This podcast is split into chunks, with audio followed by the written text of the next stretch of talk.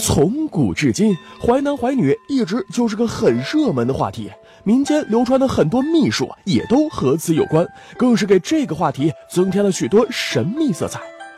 在古代，受封建思想的影响，生男孩和生女孩，宝妈们的待遇可是天差地别的。所以，古代的宝妈们做梦都想生一个男宝宝，似乎只有这样才能让自己后半辈子高枕无忧。正所谓母凭子贵嘛。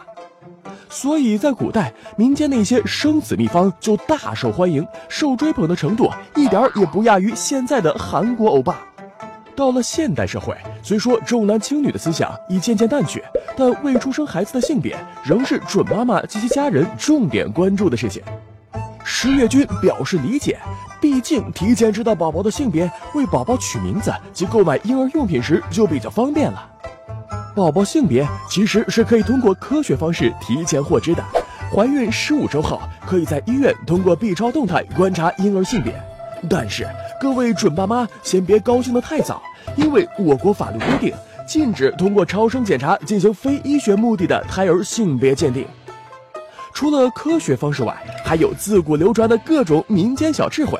至于靠不靠谱，十月君来给大家一一列举辩证。一酸儿辣女，听很多长辈说，孕妇在怀孕期间如果喜欢吃酸的，怀的就是男孩，反之则是女孩。孕期出现食欲下降、对气味敏感、嗜酸或嗜辣，都属于正常的妊娠生理反应，也与不同地域、不同家庭的饮食习惯有关。例如南甜北咸、西酸川辣，但各地新生儿的性别比例并无显著差异。胎儿的性别是由性染色体决定的。仅以孕妇口味的变化来判断胎儿的性别是毫无科学依据的。二尖肚男圆肚女，有说法称孕妇肚子前凸会生男孩，肚子浑圆则会生女孩。专家指出，孕妈肚子形状的区别是和胎儿的个头、胎位、孕妈体型等有关。肚子的形状大都只会作为产科医生目测孕妈咪是不是存在难产可能的判断依据。三女美娘男丑母。如果怀孕以后脸色变得更好看，皮肤变得更细腻，怀的多半是女孩；如果怀孕以后脸上的斑点变多了，脸色也没有原本好看了，那么怀的多半是男孩。因为雌激素对维持皮肤青春、使皮肤饱满、滋泽有很大作用。怀女孩体内雌性激素会增加，怀男孩增加的自然是雄性激素了。这一番推理看似很有道理，实则难以经得起推敲。要是怀上龙凤胎，孕妈是丑还是美呢？科学研究显示，相比怀孕前，孕妈体内的激素水平都会发生显著的变化，雌激素、孕激素、睾酮都会明显上升。不论宝宝是男是女，妈妈的雌激素水平都是超标的。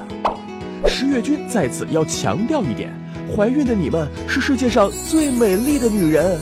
目前除了科学方式可以让你提前知道宝宝性别之外，其他的都是浮云。